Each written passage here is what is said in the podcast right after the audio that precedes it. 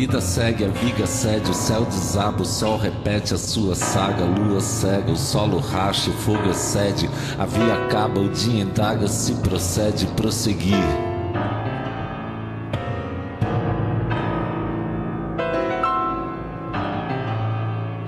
A vida segue, a viga cede, o céu desaba, o sol repete a sua saga, a lua cega, o solo racha, o fogo excede, a via acaba, o dia indaga, se procede, prosseguir. Começa agora Guilhotina, o podcast do Le Monde Diplomatique Brasil. Eu sou Luiz Brasilino e estou aqui com Bianca Pio. E aí, gente, tudo bem? Bom, no episódio de hoje a gente vai conversar com o antropólogo Luiz Eduardo Soares. Oi, Luiz Eduardo, tudo bom? Tudo bom, Luiz? Tudo bem, Bianca? Prazer estar com vocês e com todas e todos que nos acompanham. É, Luiz Eduardo, bom prazer é todo nosso. Obrigada por ter aceitado o nosso convite. Luiz Eduardo é mestre em antropologia e doutor em ciência política com pós-doutorado em filosofia política. Ele foi secretário nacional de Segurança Pública em 2003 e coordenador de Segurança, Justiça e Cidadania do Estado do Rio de Janeiro de 1999 a março de 2000. No ano de 2000, ele foi pesquisador visitante do Vera Institute of Justice de Nova York e da Columbia University é professor visitante da UFRJ atualmente e já foi professor da Unicamp e também do Instituto Universitário de Pesquisas do Rio de Janeiro. Além disso, ele também foi é, visitant scholar na, em Harvard, na Universidade da Virgínia, Universidade de Pittsburgh e na Columbia University. É, o Luiz Eduardo já tem mais de 20 livros publicados, é, sendo os mais recentes o Desmilitarizar, Segurança Pública e Direitos Humanos, que foi publicado pela Boitempo em 2019, é, e O Brasil e o Seu Duplo, que foi publicado pela Todavia também em 2019, e agora ele está lançando pela editora Boitempo o livro Dentro da Noite Feroz, O Fascismo no Brasil. E é sobre essa, essa obra que a gente vai conversar hoje. É... Luiz Eduardo, acho que a gente podia começar é, você explicando um pouco a aplicabilidade da categoria fascismo no caso brasileiro que a gente tem hoje, que, e o tema do fascismo permeia seu livro todo, né? Então, uhum. você podia começar explicando um pouco para quem está ouvindo a gente? Claro, claro. Pois é, há aqueles que avaliam que nós não poderíamos utilizar o termo fascismo para designar, qualificar o bolsonarismo, por exemplo, uma vez que fascismo foi um, uma ocorrência histórica muito delimitada, que se circunscreveu à, à Itália, à Europa, nos anos 20 e 30, até a Segunda Guerra Mundial e que, portanto, configurou ali um conjunto de não só valores, crenças, símbolos, práticas, mas também instituições políticas e uma certa estrutura econômica, o capitalismo organizado pelo corporativismo estatista, etc. Eu acredito, como muitos outros, que, ao contrário, nós podemos sim aplicar o fascismo ou a qualificação fascista a outros momentos em que nós não temos necessariamente todos aqueles componentes, mas uh, os mais relevantes, aqueles que dis distinguem, digamos, o fascismo no, no, no, que lhe seria absolutamente indispensável e fundamental. E no caso brasileiro, fica muito mais fácil, porque nós tivemos um movimento criado nos anos 30 do século passado, por Plínio Salgado, que se chamava integralista. E o integralismo tinha um propósito explícito de realizar o fascismo italiano no Brasil, um análogo do fascismo. Havia essa analogia declaradamente. Portanto, se nós pudermos demonstrar que o bolsonarismo se nutre dessas raízes, se alimenta na fonte do integralismo, nós então poderíamos perfeitamente atestar a similaridade, a filiação, ali, essa ligação pela linhagem histórica. Né? E o, o integralismo defendia tradição, família, propriedade e uma noção de pátria bastante peculiar. era contrário à existência de contrapoderes, gerando um equilíbrio institucional republicano, era favorável também à extinção dos partidos que seriam substituídos pelo, pelo Partido-Estado, né, que se realizaria afirmando a unidade nacional.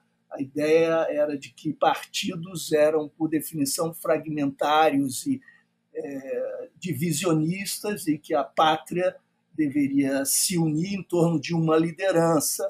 Essa liderança é, é, afirmaria valores, são fundamentalmente aqueles conservadores da família da tradição, da propriedade, e um, um nacionalismo caracterizado pela realização conjunta do destino nacional. Essas uh, características conformariam uma situação política totalitária mais do que autoritária. É, no caso do integralismo brasileiro, ele teve sucesso, é, depois foi para a clandestinidade, mas nunca perdeu vigência na história brasileira do século passado, esteve sempre presente. A defesa de perspectivas autoritárias tiveram sempre na cena pública. Por exemplo, durante a ditadura militar ou civil-militar de 64, nós tivemos, inclusive, figuras como Filinto Miller, que era um senador da Arena, o partido da ditadura, que chegou a ser líder do governo ditatorial no Senado Federal. E o Filinto Miller havia sido ligado ao movimento integralista nos anos 30 e tinha sido chefe de polícia no Estado Novo, responsável pelas torturas e pelos assassinatos de adversários políticos, eh, pelas prisões na Ilha Grande, etc.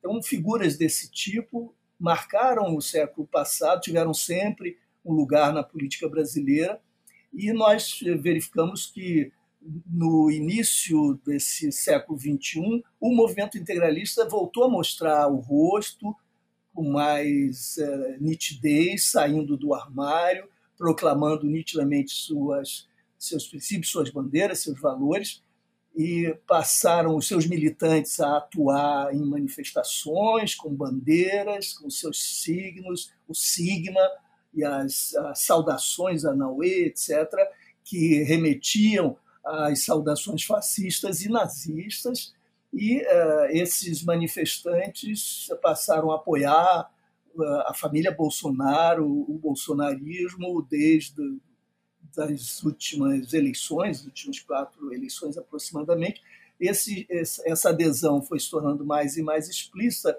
e o ideário de Bolsonaro, que está manifesto na, na apresentação do seu novo partido, daquele partido que ele pretende criar, quase que alude explicitamente aos manifestos integralistas, ou seja, fascistas, porque a ideia é exatamente essa, a da criação de um, de um país fundado na tradição família e propriedade, uma ideia de pátria que sintetize a unidade nacional, nunca o pluralismo, nunca a diversidade, um, que o governo seja autoritário, a afirmação de um líder, isso tudo contando, entretanto, o que distingue o integralismo e os fascismos do, por exemplo, do regime ditatorial que tivemos no Brasil, porque isso tudo está associado à mobilização da sociedade. Então, o fascismo é esse autoritarismo ultraconservador que mobiliza a sociedade e, e cuja, cujo mecanismo de agregação, de produção de identidade é a identificação do seu outro como inimigo. Quer dizer, a identidade do próprio grupo é forjada com base na definição de um outro, de um antagonista, como seu inimigo a ser extinto, a ser liquidado, a ser anulado. E, portanto, o afeto dominante que rege essa agregação e, e a própria cultura política em torno do, desse neofascismo é o ódio.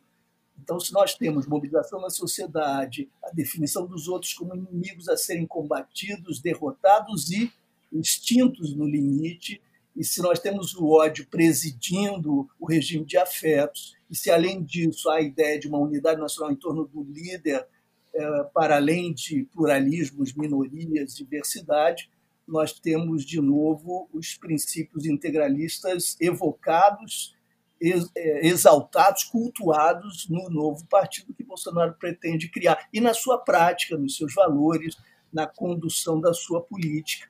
É, portanto, acho que é perfeitamente possível aplicarmos o qualificativo fascista ao bolsonarismo. Uhum. Luiz Eduardo, e por que que nesse momento esse discurso, né, que sempre teve presente de forma marginal, ganhou tanta aderência né, no Brasil a ponto né, de ter ganhado uma eleição para presidente? Pois é, essa é realmente a pergunta, Luiz. Essa uhum. é a uhum. pergunta que nós temos de enfrentar. Uh, antes, eu, se me permite, eu ainda completaria a resposta anterior, lembrando que é muito importante esse debate sobre a aplicabilidade da categoria fascismo. Não se trata apenas de uma espécie de é, especulação abstrata e acadêmica, porque, uma vez politicamente identificado como fascista o, o governo ou o bolsonarismo, tornar-se impossível, do ponto de vista da legitimidade democrática, aliar-se a ele, apoiá-lo. Né? E, nesse sentido, faz toda a diferença se o rotulamos como conservador ou ultraconservador ou mesmo direitista ou como fascista, porque no campo, no espectro da democracia, cabem os conservadores e as alianças fazem parte do jogo democrático. Mas se a, essa outra qualificação como fascista, nós estamos diante de um inimigo da democracia, de alguém ou de um grupo ou de um movimento cuja finalidade é extinguir a própria democracia e até o, digamos, o pluralismo que caracterizaria a democracia. E, portanto, se tornaria inaceitável a aliança. A aliança se converteria numa cumplicidade com atitudes, portanto, golpistas e, nesse sentido, inclusive, criminosas do ponto de vista constitucional. Agora, indo à sua pergunta, que é decisiva, por que, que agora, se sempre teve presente no Brasil esse conservadorismo, esse espírito autoritário, por que agora isso aflorou desse modo. Eu é, diria a vocês, a você, Luiz, e a você, Bianca, e a todas e todos que nos ouvem, que há, está em jogo alguma coisa muito séria, muito grave, que é uma, uma espécie de contra-revolução ou contra-reforma, talvez seja melhor usar o termo contra-revolução, patriarcalista e falocêntrica, machista, se vocês quiserem, para usar a designação mais coloquial. É, quem está profundamente abalado é o homem, é o ser humano masculino definido ou descrito por uma cultura política e moral que tem suas raízes no patriarcalismo. É essa figura, essa imagem que está subvertida, que está sendo desestabilizada e que provoca uma imensa instabilidade, uma imensa insegurança. Eu, eu explico melhor. Nós vivemos a era, tá, todos dizem isso, da incerteza, essa incerteza de respeito a um conjunto muito variado de fatores. O que é agora o trabalho, o que pode ser amanhã trabalho, acesso à renda, quais as condições de reprodução da economia, a crise climática, a, emergência ambiental produzirá que efeitos, que catástrofes já estão contratadas, de que maneira lidar com a imprevisibilidade do futuro diante de ameaças assim extremas ao trabalho, à reprodução humana, à, própria espécie, são, são desafios existenciais e eh, a tecnologia produzindo transformações numa dinâmica desconhecida na história humana.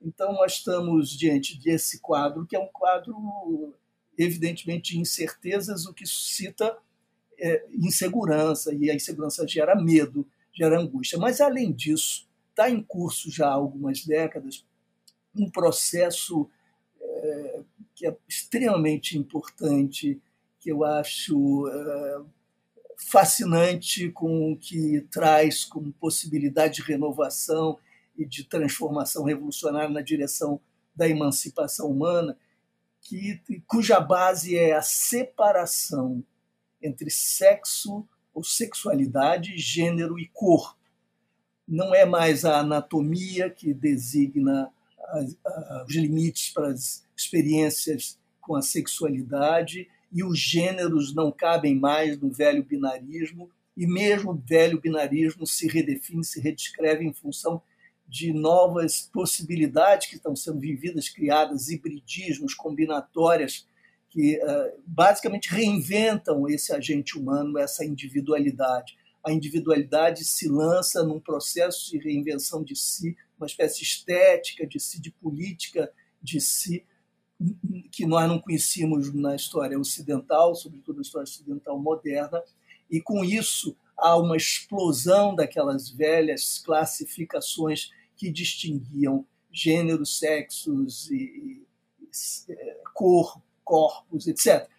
É, essa separação que é tão criativa e que abre espaço para a reinvenção de si e que nos libera de categorias que engessam as nossas identidades no que fomos, abrindo perspectivas para a reinvenção de nós mesmos como um processo permanente, em que descrições são agora modalidades de, de intervenção sobre o presente, eventualmente descrições provisórias do passado, mas nunca uma condenação é, em relação ao futuro. Se nós estamos diante disso, dessa tempestade criativa, liberadora, libertadora, por outro lado, estamos também num momento que é tormentoso para quem vive inseguranças internas profundas, para quem não sabe lidar com um pluralismo que nos é intrínseco. Nós sabemos que tudo que é humano nos diz respeito e sabemos que as potencialidades diversas do humano estão dadas para nós como possibilidades do existir, do experimentar, etc.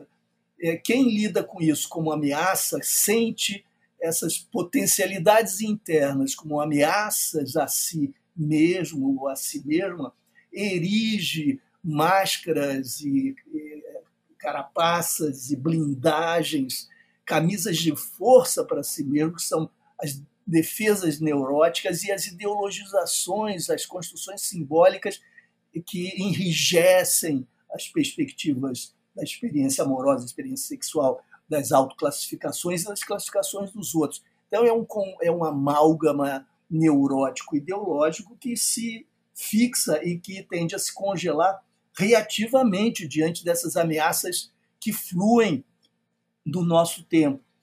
E eu creio que uh, há uma, em função dessa enorme insegurança que isso gera,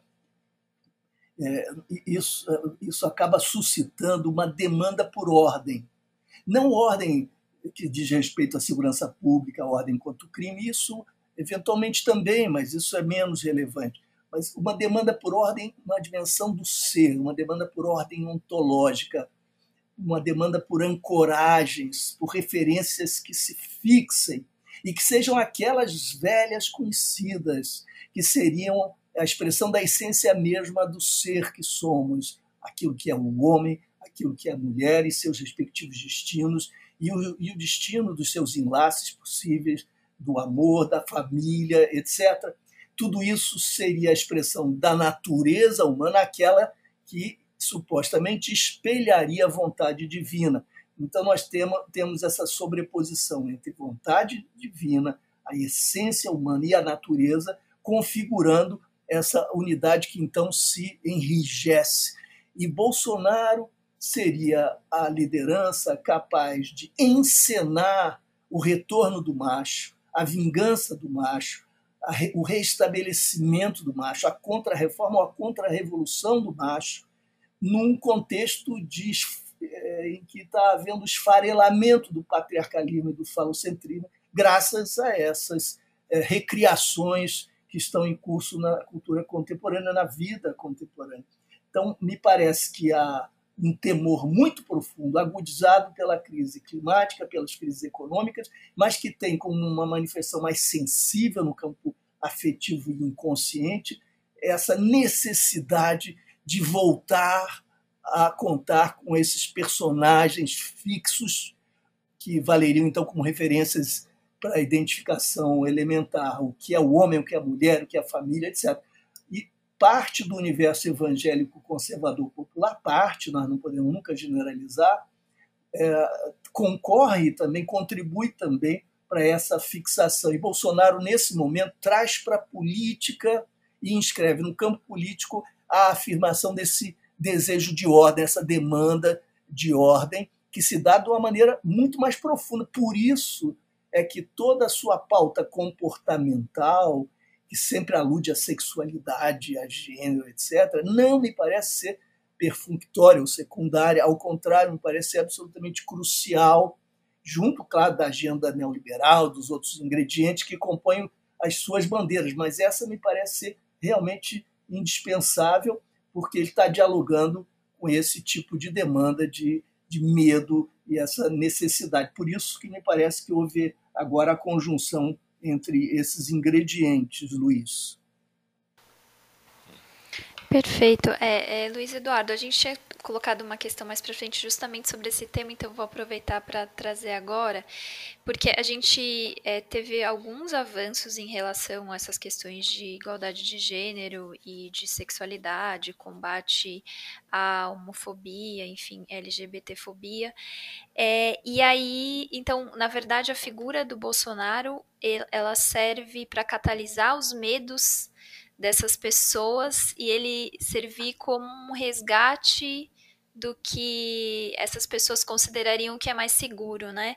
Então é um jogo quase psicológico, assim, acho que eu tô falando até não é tão correto, mas eu queria que você explicasse melhor por que que eles, é, justamente é, eles, os bolsonaristas e o próprio Bolsonaro, Bolsonaro se utilizam disso como uma, uma pauta política mesmo, né? Um, um projeto é, de país que passa por isso. Sim, claro. Não o fazem necessariamente de forma consciente. Eu acho que há apenas parcialmente a consciência. Eles têm a sensibilidade para notar que isso é muito popular. Isso os torna popular a, a eles, eu digo, os agentes políticos em torno de Bolsonaro, do bolsonarismo, sobretudo ao próprio eles percebem a importância disso. Ah, não por acaso a ministra Damares é peça relevante no governo. E isso não é secundário, repito, eu tenho a convicção de que eles lidam reconhecendo a relevância disso, mas é claro que não estão compreendendo, me parece que estão longe de poder compreender de fato com o que estão lidando, mas é, negociam com essa demanda por ordem ontológica é, e isso se manifesta com, a, com o discurso conservador. E algumas manifestações simbólicas são muito significativas, Bianca.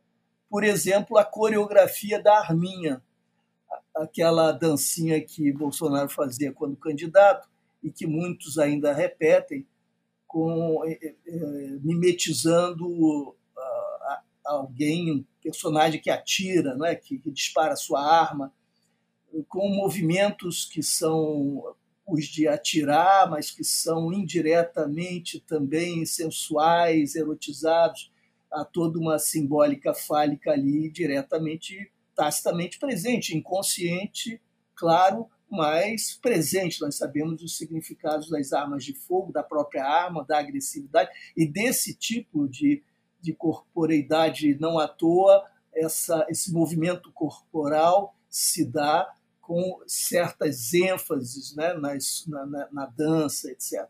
E, e, me parece, portanto, que o que nós temos aí, de fato, é uma espécie de renascimento do macho, do macho é, no sentido mais grosseiro e grotesco, primitivo, no sentido de, de, de rude, o rústico, né? é aquela, aquela figura do macho anterior a cultura que nós chamamos politicamente correto. Observem quão importante é para o bolsonarismo antepor-se ao politicamente correto, visto como ah, uma espécie assim, de, de declínio civilizatório, como triunfo das esquerdas e de tudo que ah, a eles causa repugnância.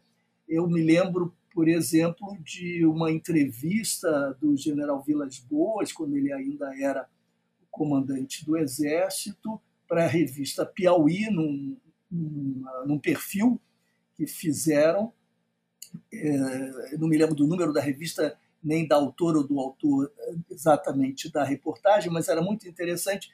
E, num certo momento, havia essa, esse ping-pong, essa entrevista com perguntas rápidas, respostas rápidas, o que era raríssimo e me impressionou, porque era muito raro obter é, do general declarações. Em geral, as, as, as, declarações vinham por meio de notas oficiais, eventualmente um Twitter, como aconteceu na véspera do julgamento do caso Lula no Supremo, com aquela ameaça, etc. Mas era muito raro que nós ouvíssemos ou, ou lêssemos o general se pronunciando diretamente, pois naquela entrevista lhe perguntaram o que que o senhor acha que é o pior do Brasil que tem de ser combatido, o que que, em primeiro lugar, o senhor gostaria de transformar, de, de, de cancelar né, no Brasil, o que é pior no Brasil?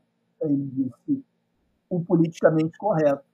E eu fiquei inteiramente pasmo lendo aquela resposta, porque nós temos o racismo estrutural, uh, nós temos uh, as questões atinentes à vida e à morte, uh, nós temos o genocídio de jovens negros, e pobres, nós temos as desigualdades abissais, já tínhamos problemas gravíssimos ambientais e as sociedades originárias já, já corriam risco, embora nada comparável ao que acontece hoje. Então, nós tínhamos uma pletora imensa de questões, desde o saneamento né, até os problemas da, da mídia, etc. E o general se referiu politicamente correto. Bom, tem alguma coisa aí, porque isso soa inteiramente despropositado e absurdo, deve haver alguma lógica. E depois de proceder a essa análise, eu reconheço que havia toda a lógica, porque o politicamente correto é uma espécie de gramática da boa educação no universo democrático, em que os sujeitos são respeitados pelo, pelo que são, e antes de ser descritos ou classificados, é, é, lhes é dado o direito de descreverem-se a si mesmos ou a si mesmas.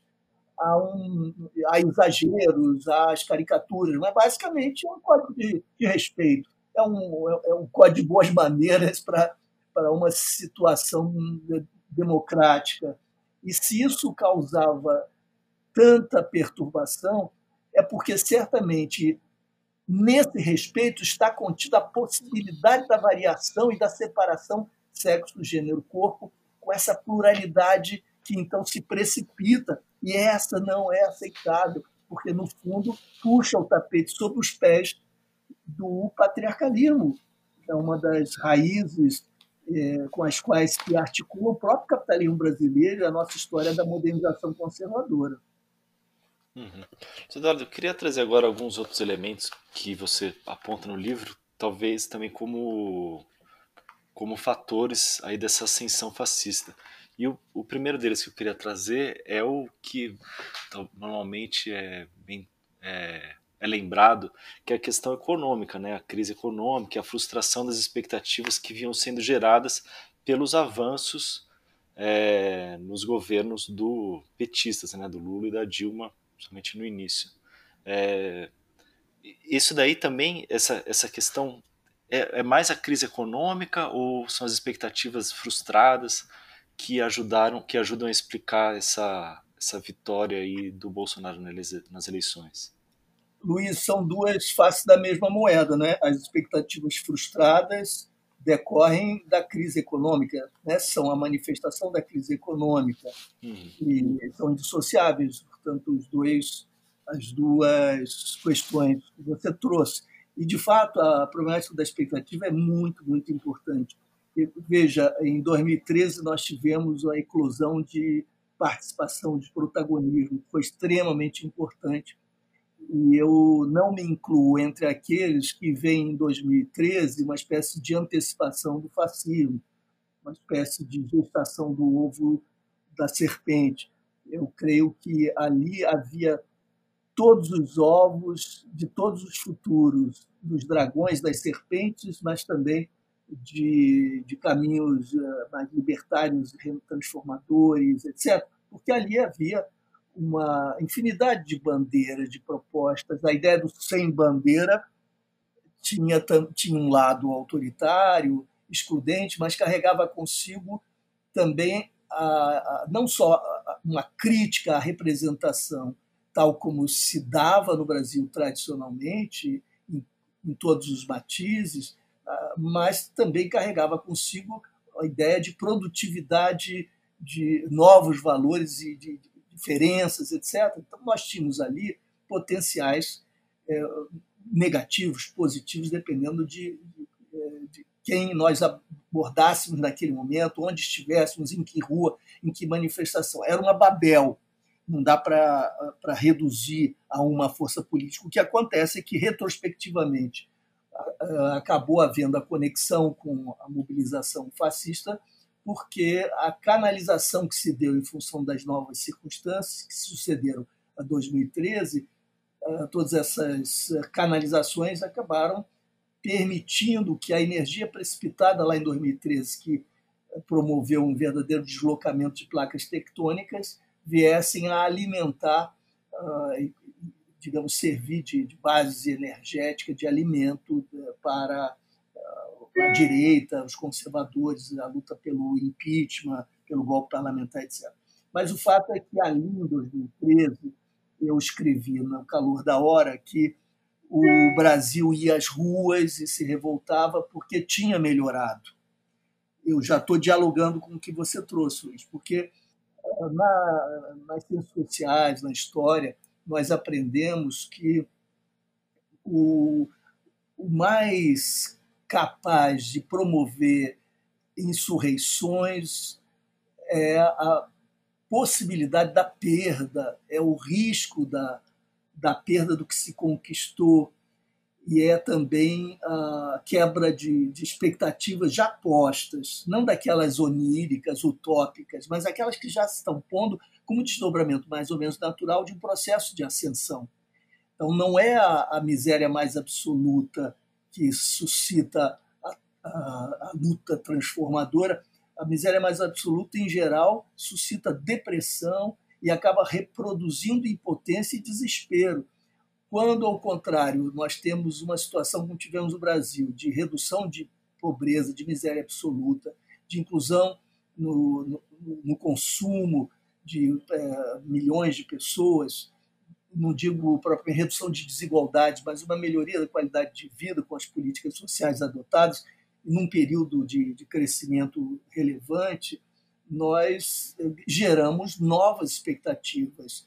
Então, você imagina o que isso significa. Primeiras gerações de pessoas pobres, de pessoas negras chegando à universidade com políticas afirmativas, políticas fundamentais de cotas, enfrentamento às desigualdades que agora a, flora né, se torna parte da agenda, as lutas feministas, lutas antirracistas, as possibilidades de renovação de políticas públicas, isso tudo aponta para um horizonte de inclusão progressiva e de ascensão, digamos assim.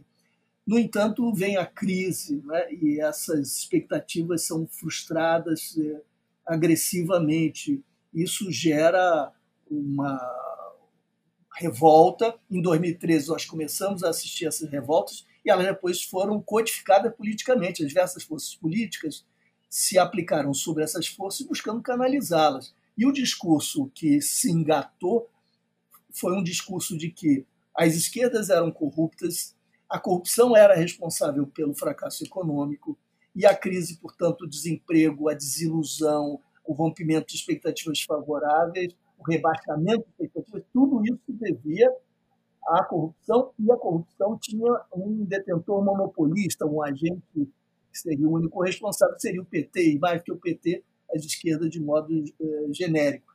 Isso foi vendido na mídia de forma reiterada, cotidiana, e a, a, a Lava Jato surge aí não como parecia ser no começo uma intervenção importante contra a corrupção, orientada pelos valores efetivamente de justiça, etc. Ela passou a ser um instrumento político seletivo, vazando criteriosamente informações, possíveis denúncias, acusações contra personagens específicos em momentos determinados, e viabilizando a construção de, um, de uma narrativa que confluía com o que eu lhe, lhe dissera a você, a Bianca e a todos, todos que nos ouvem, o, o, tudo que viera antes. Né? Então, parece que se encaixam todas essas peças. Ora, então o Brasil tem culpados, os culpados são, sobretudo, é, desonestos, corruptos. A corrupção é o mal do Brasil, a corrupção se é, corresponde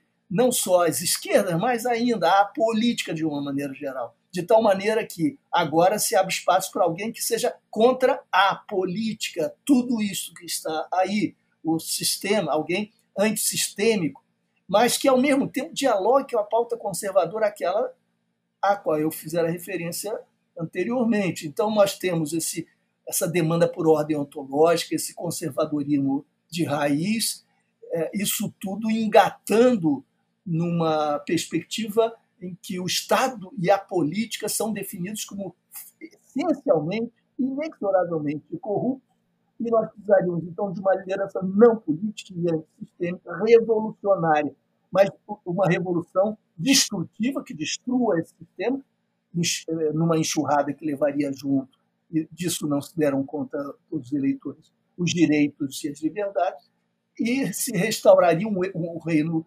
de, de uma ordem conforme aquelas referências iniciais né? da família, da pátria, da, da unidade, da autoridade, das distinções patriarcais tradicionais, etc.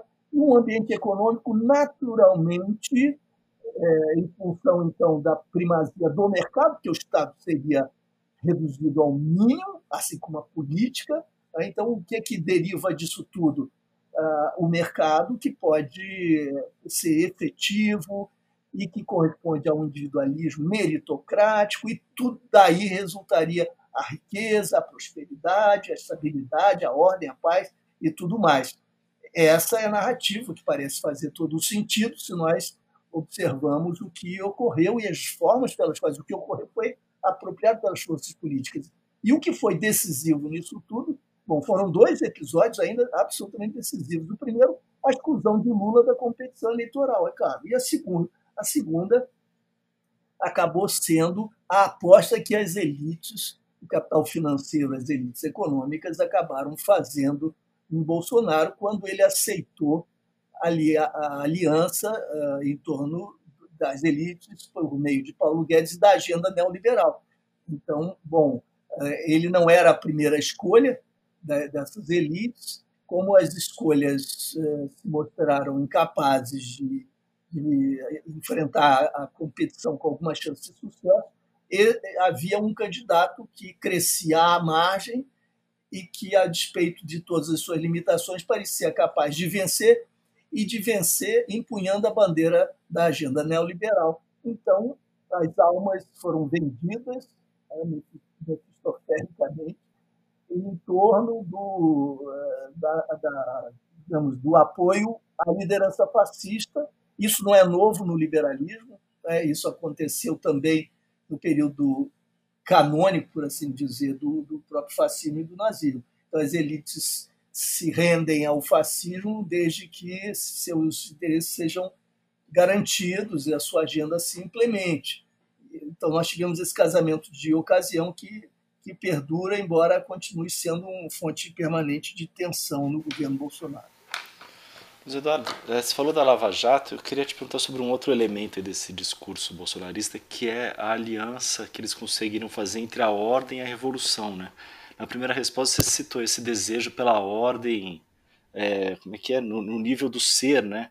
Eu queria que você explicasse é. um pouco isso, que como é que é que eles, como é que se, como é que ele forjou essa aliança e também te perguntar isso, se a Lava Jato ela, ela também simboliza é, essa perspectiva, né, de uma de prometer uma, uma transformação profunda e tal, mas para restaurar a ordem, mais atuando à margem da lei, né? Sim, sim, sim.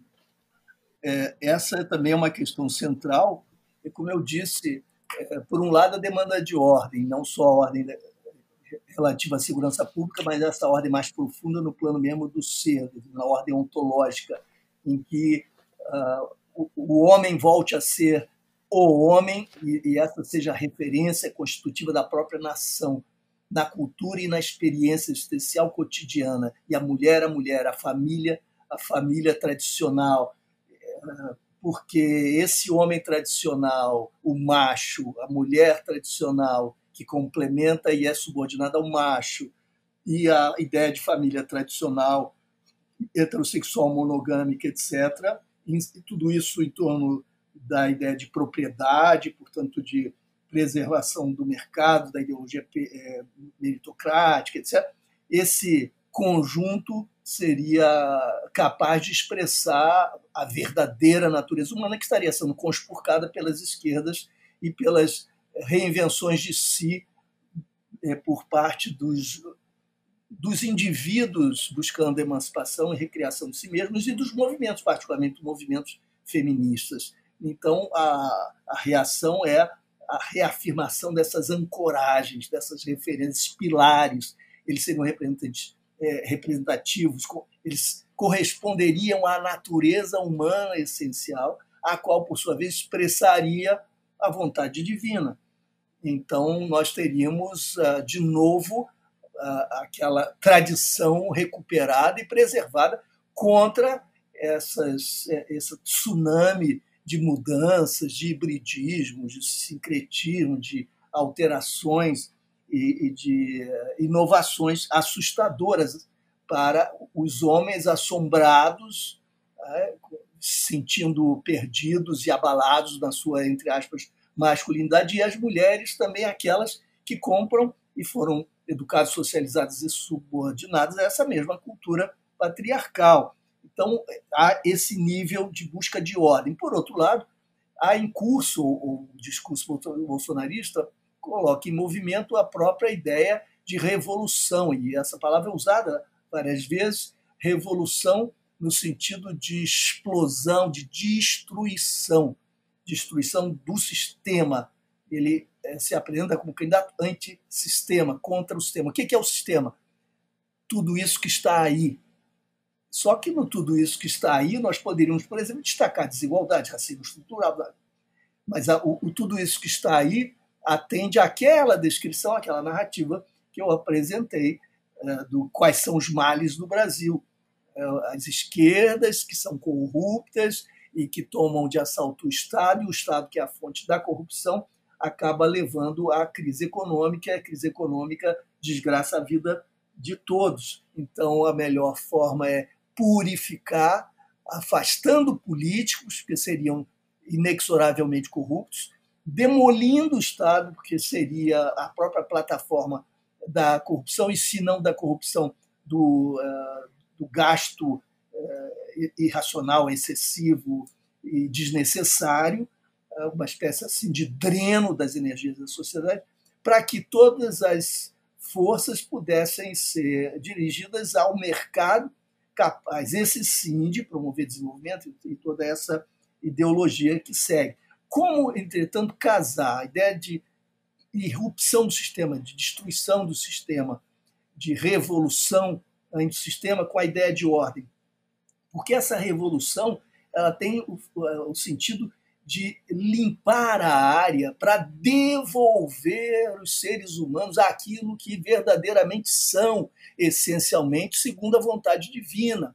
O homem, o homem, a mulher, a mulher. E o mercado também se realizando como o que seria a própria natureza humana posta a serviço da produtividade do interesse comum, como se, como se o capitalismo fosse isso.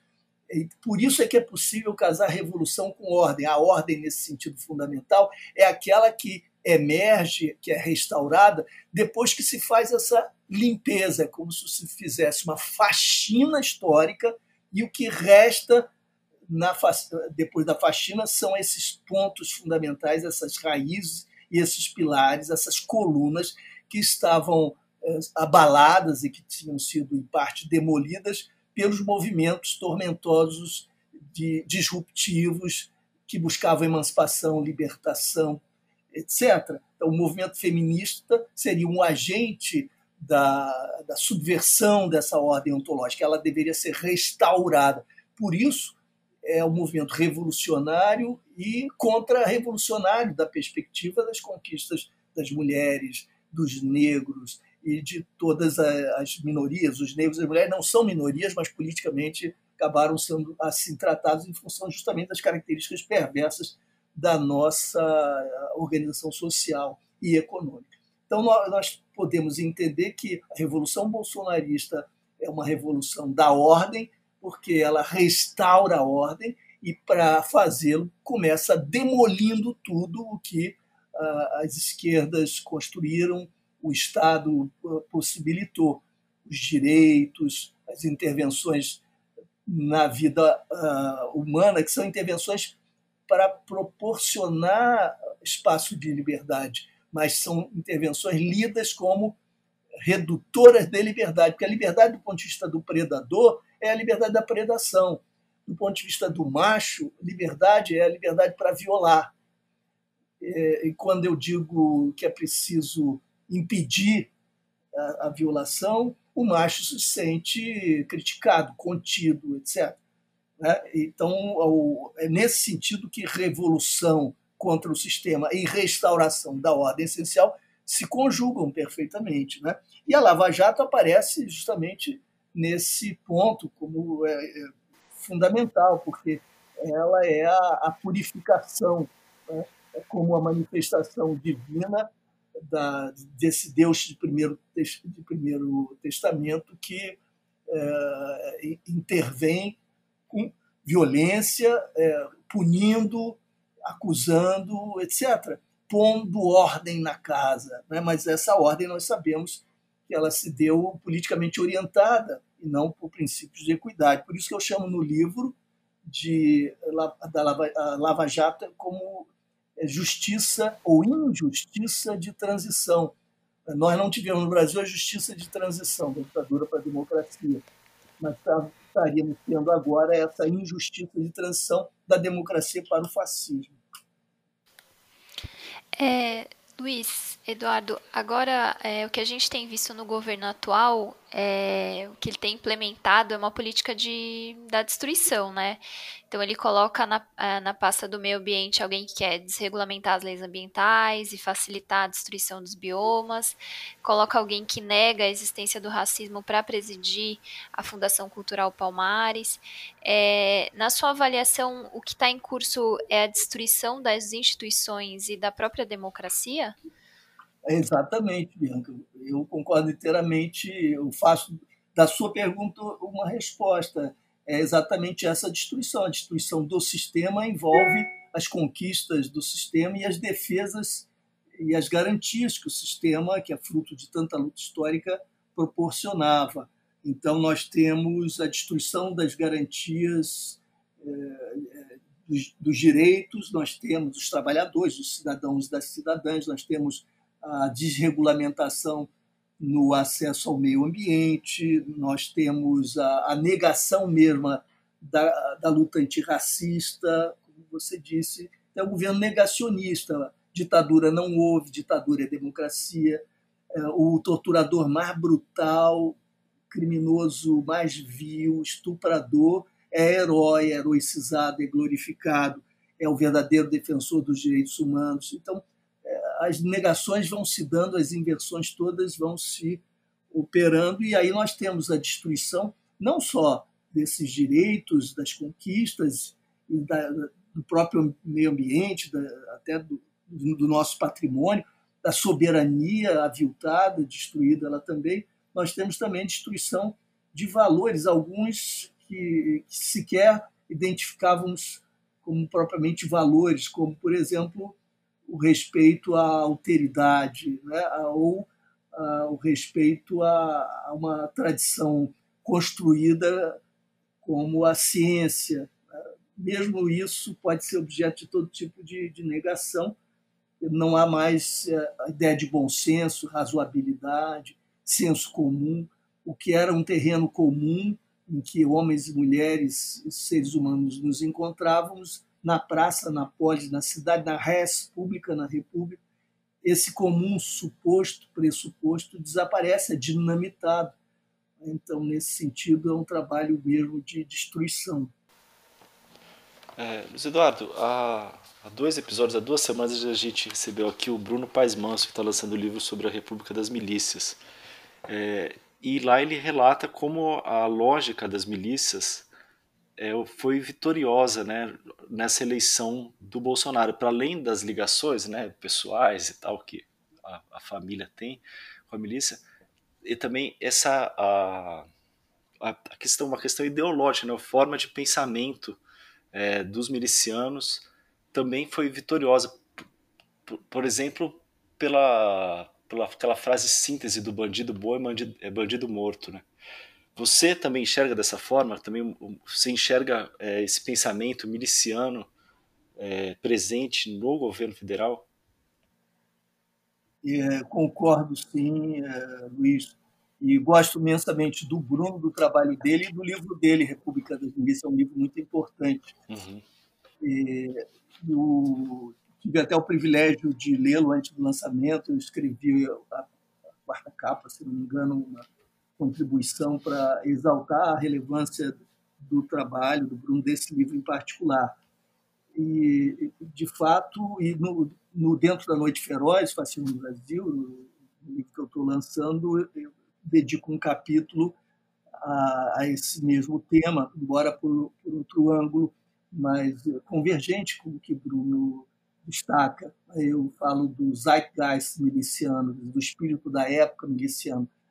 E essa história pode, pode enfim, remontar anos, até séculos atrás, raízes históricas diversas, mas sendo bastante sintético, sendo bastante ligeiro, eu diria que nós bastaria que nós observássemos o que aconteceu na transição para a democracia, que culminou com a promulgação da Constituição de 88, para compreender o que está em jogo. Na transição da ditadura para a democracia, ah, houve negociações, aliás, as características são basicamente as mesmas nas transições políticas brasileiras, mesmo nas, nas rupturas, há negociações pelo alto, isso traduz e sintetiza uh, o caráter uh, intrinsecamente autoritário do capitalismo brasileiro, a natureza conservadora da nossa modernização. Isso tem sido objeto de muitos estudos, cientistas sociais historiadores. Em 88, tudo isso culmina com a promulgação da Constituição, que é a primeira verdadeiramente democrática da nossa história, que não quer dizer que a nossa sociedade tenha se tornado, por conta disso, democrática efetivamente, porque há uma distância enorme entre a forma constitucional, que é quase um programa, e às vezes sou até utópico, com a realidade efetiva, né? o que é, é, é de fato observado, cumprido, respeitado. E nós temos um gap, uma, um abismo que separa a nossa realidade substantiva da forma constitucional. Mas, de toda maneira, foi uma conquista histórica muito importante. E, naquele momento, houve também negociação. E os representantes do regime militar declinante ainda tinham força, passariam depois de 30 anos é, nos bastidores e agora retornam de novo com força. Naquele momento ainda tinham força, embora declinante, e naquela correlação que se estabeleceu, naquelas negociações, foram capazes de reservar uma área, mantendo-a fora do processo de democratização. Essa área reservada pelos representantes do regime militar, civil-militar de 64, foi a área da segurança pública, em parte da justiça criminal. As estruturas organizacionais policiais foram mantidas na Constituição, de modo que a ditadura legou para a democracia suas polícias, suas estruturas organizacionais.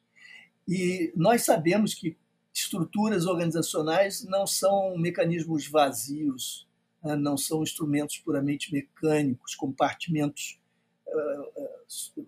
descarnados.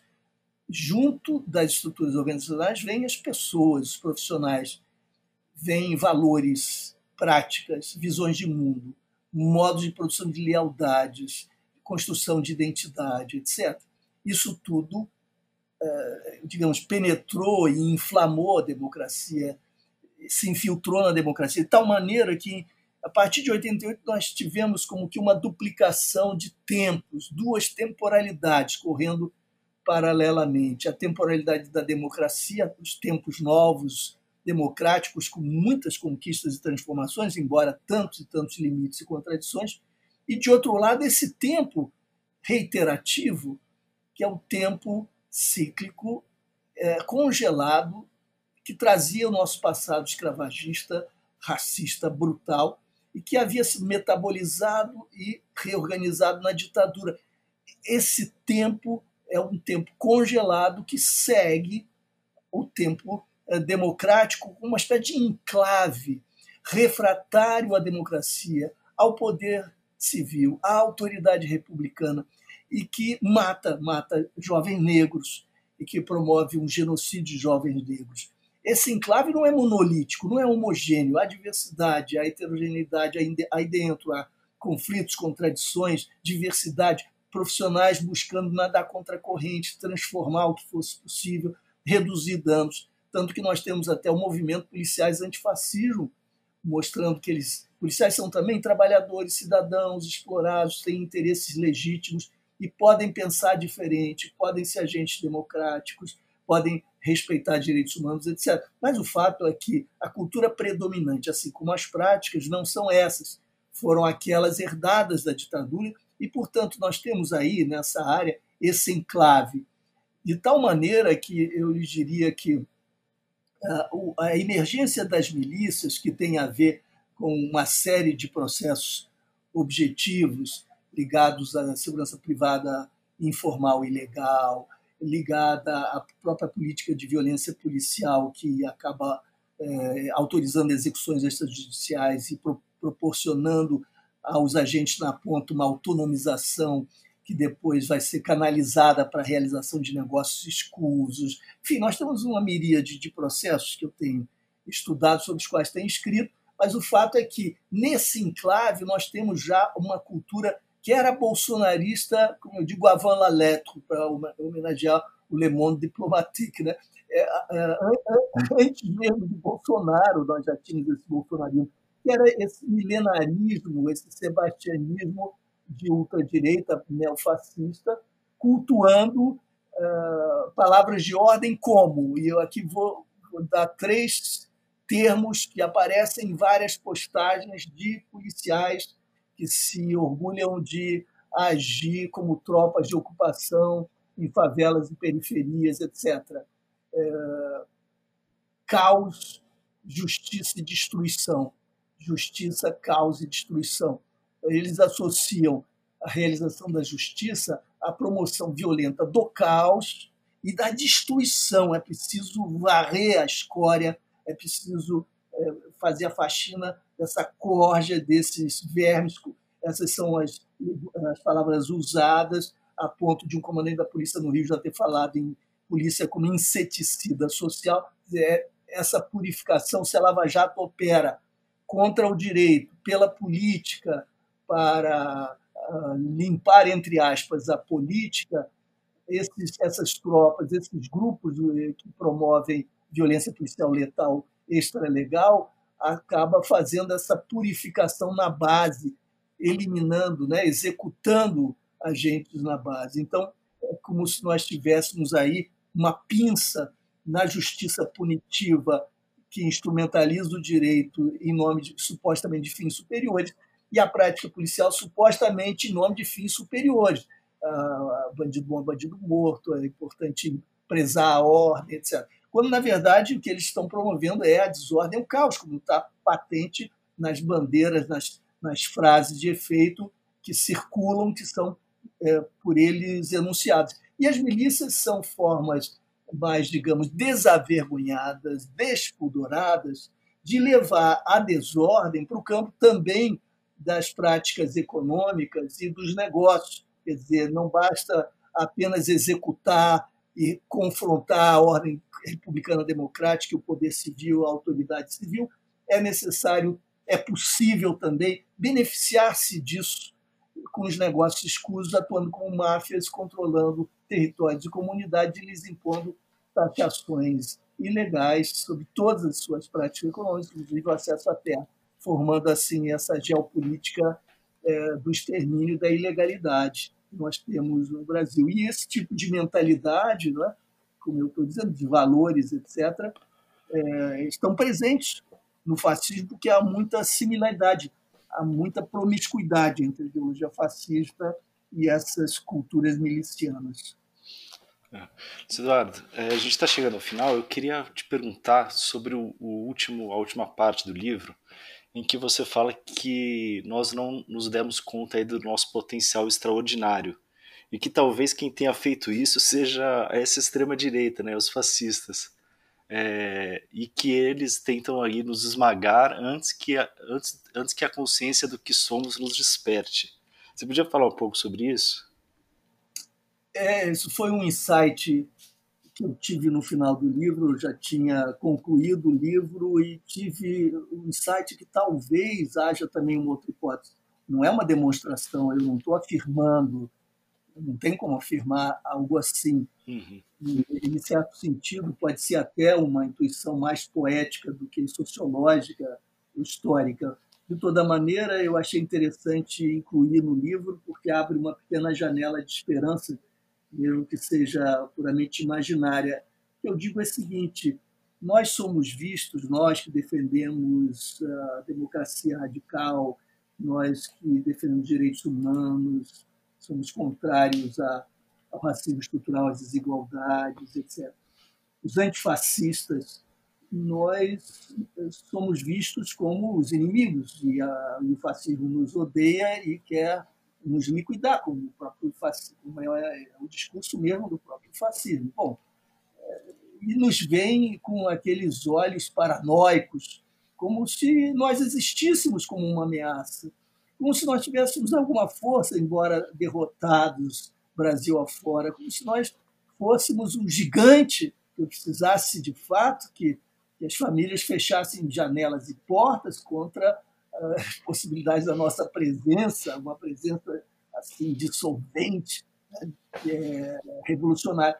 E, e eu me dei conta de que talvez não haja aí apenas a paranoia e as teorias conspiratórias absurdas, que são instrumentos de dominação, são instrumentos políticos, porque não é só a paranoia, é a, é a mistificação, né? a criação dessas, desses inimigos hiperbólicos, eles são hipertrofiados justamente para gerar o medo e para garantir a afirmação da identidade do grupo oponente mas de repente há também a hipótese de que, quem sabe, nós não estejamos percebendo corretamente o potencial extraordinário que há no antifascismo, mesmo na sociedade brasileira, apesar das tradições autoritárias.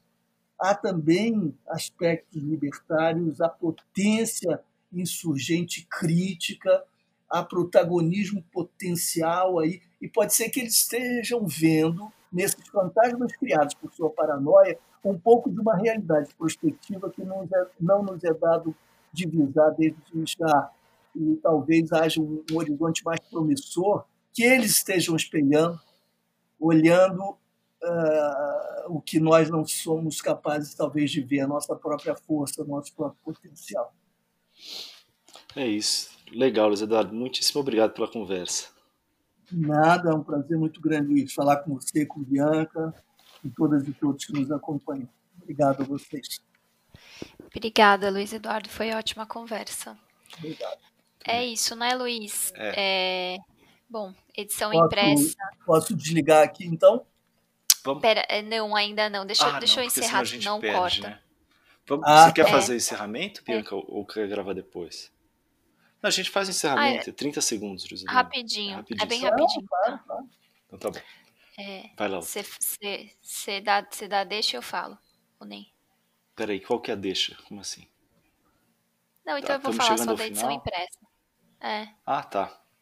É, não, a gente podia falar das séries. Vamos rapidinho. Vamos lá. Ah, então beleza. Vai. 3, 2, 1. Então a gente tá chegando ao final, mas a gente podia falar um pouco das nossas séries especiais que estão no ar, né, Bianca? Isso aí, a gente tem uma, uma série especial com, que está sendo feita em parceria com a Fundação Rosa Luxemburgo, que é Cidade Livre, que a gente vai discutir temas relacionados à mobilidade, enfim, direito à cidade. E também e a, a série com a Fundação Tio de Setúbal, que a gente apresenta um estudo coordenado pela professora Tereza Caldeira, que analisa as transformações ocorridas nas periferias de São Paulo aí nas últimas décadas. Tá muito bacana é o conteúdo. Acompanhe lá, tá no nosso feed. É, é. é isso, né? É isso, estamos cheios de novidade essa ah, semana. O jornal impresso vai voltar para a banca de São Paulo e do Rio na próxima edição. Ah, essa é uma grande novidade. Em novembro a gente vai conseguir circular por São Paulo e Rio de Janeiro. Motivos para comemorar, né? É isso. Tá bom. Então tá, gente. Valeu, Só. até a próxima. Até semana que vem. Um índio descerá de uma estrela colorida, brilhante. De uma estrela que virá numa velocidade estonteante. E pousará no coração do hemisfério sul, na América, num claro instante. Depois de exterminada a última nação indígena. E o espírito dos pássaros, das fontes de água límpida, mais avançado que a mais avançada das mais avançadas das tecnologias. Virá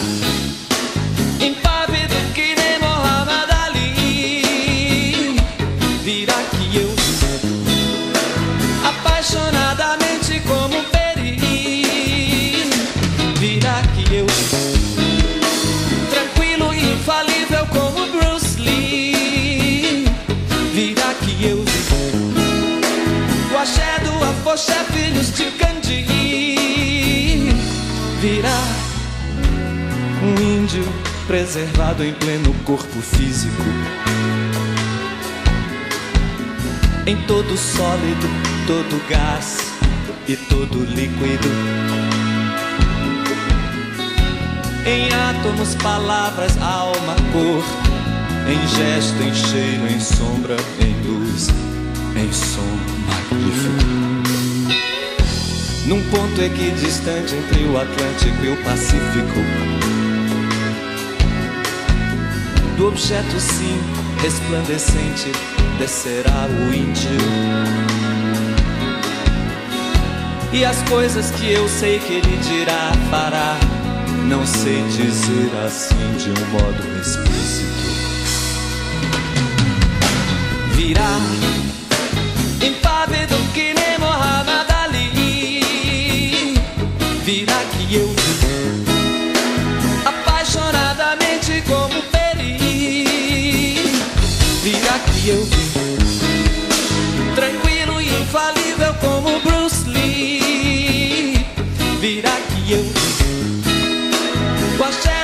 do afoxé, filhos de Gandhi.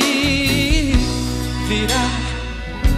E aquilo que nesse momento se revelará aos povos Surpreenderá a todos Não por ser exótico mas pelo fato de poder ter sempre estado oculto quando terá sido o óbvio.